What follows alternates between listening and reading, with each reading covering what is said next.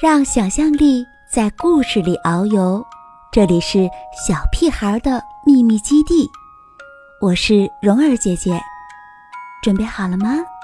今天的故事开始了。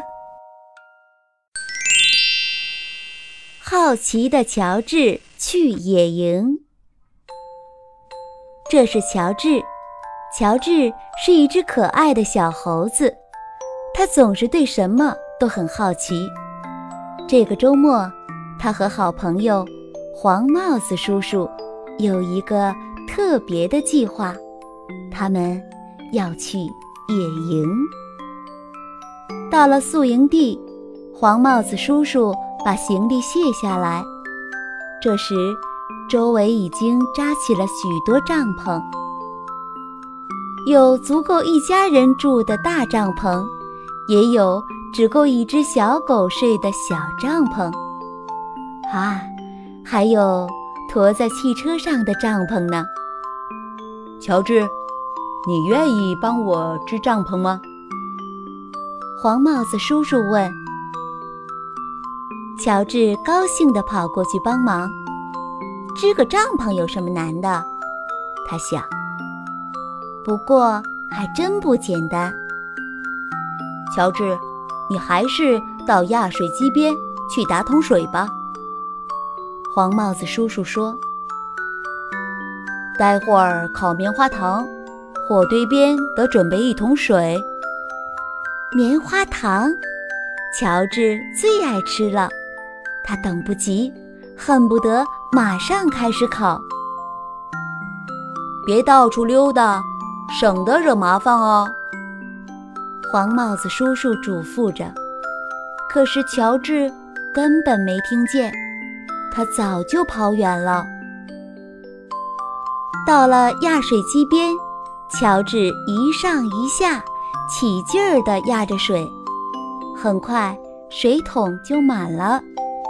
乔治顺着原路往回赶，他看见一家人在收拾行李。一个小姑娘提起一桶水，朝篝火泼去。呲的一声，火灭了。乔治觉得真好玩，他也把小桶里的水泼到旁边的篝火上。喂，我们还没用完呢！正在野餐的叔叔喊着。朝乔治跑过来，乔治没想到会惹麻烦，拔腿就跑。他拼命地朝森林里跑，那个叔叔的脚步声紧紧地跟在后面。乔治越跑越快，脚步声却越来越近。突然，脚步声超过了乔治。原来，追赶乔治的。不是野餐的叔叔，而是一头鹿。和鹿赛跑太好玩了。乔治把追他的人和烤棉花糖的事儿忘得一干二净，只顾跟在鹿后面，使劲儿地追。可是，在森林里，小猴子怎么能跑得过鹿呢？不久，乔治迷路了。孤零零的，他很累，停下来休息。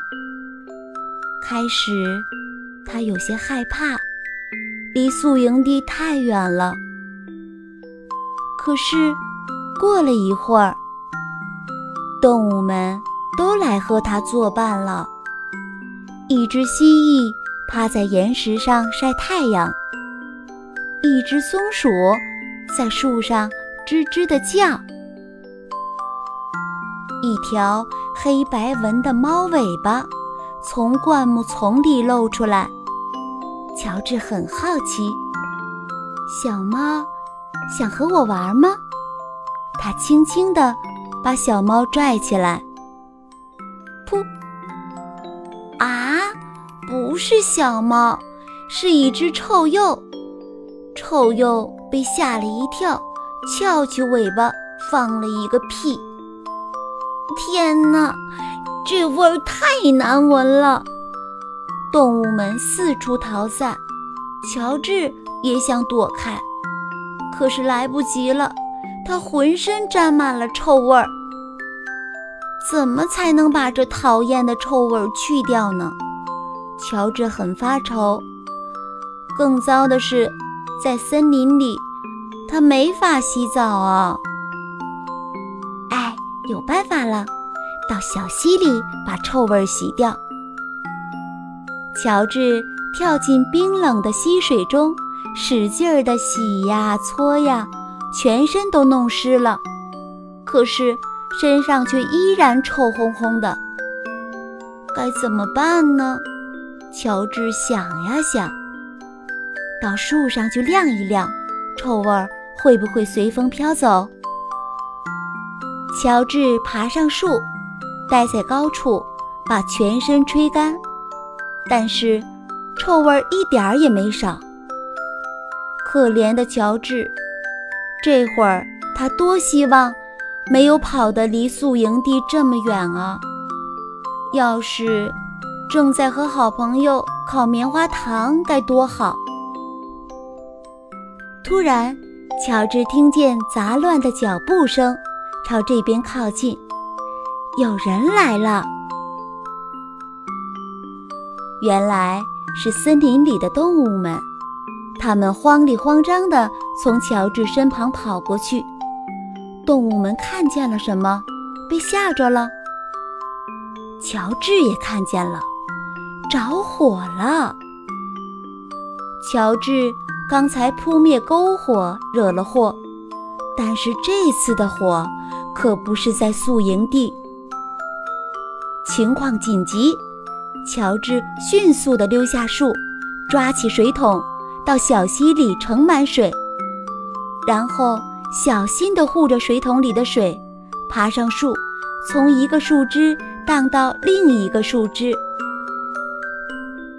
当乔治靠近火时，他伸长胳膊，把水浇在火苗上，呲，火熄灭了。这时，黄帽子叔叔和护林员飞快地跑过来。乔治，黄帽子叔叔喊道：“我就担心你会跑到这儿来。幸好你在这儿，乔治。”护林员说：“我们在宿营地就看到烟了，多亏你及时把火扑灭。”乔治能帮上忙，觉得很开心。黄帽子叔叔看到乔治平安无事，也很高兴。可是他脸上露出了古怪的表情。乔治，你身上是什么味儿？回到宿营地，黄帽子叔叔要帮乔治除去臭味儿。他让乔治泡在番茄汁里，洗了一个不寻常的澡。乔治身上的味儿好闻多了。黄帽子叔叔邀请护林员一起围坐在小小的篝火旁，烤起晚餐来。护林员说：“只要小心，火可真是好东西。”没错，特别是用来烤棉花糖。